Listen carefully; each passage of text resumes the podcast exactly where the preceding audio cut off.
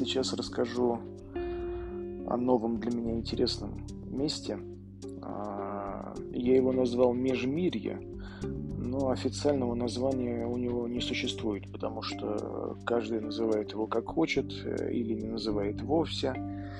Это город а, небольшой. Я думаю, что изначально в нем могло бы жить от полутора до двух миллионов человек, но на улицах мы не наблюдаем, как правило, людей.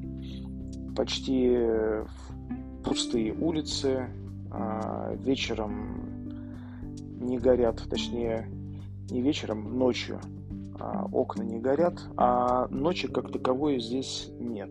Здесь э, существует длинный солнечный день и э, от 6 до 7 часов э, солнечное затмение, которое можно воспринимать как ночь. Времена года в этом городе не меняются.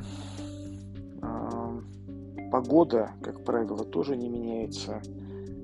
Всегда сухо, всегда солнечно, всегда малолюдно. А люди между собой редко контактируют. И, как правило, по делу. Выехать из города э, можно, но буквально в, трех, в двух-трех километрах от города начинается пустыня. Э, сам я ее не пересекал никогда. Спросить особо не у кого. А те люди, у которых я спрашивал, ничего определенного по этому поводу не говорят. А, можно из города выйти через двери. А, как правило, это двери вход и выход.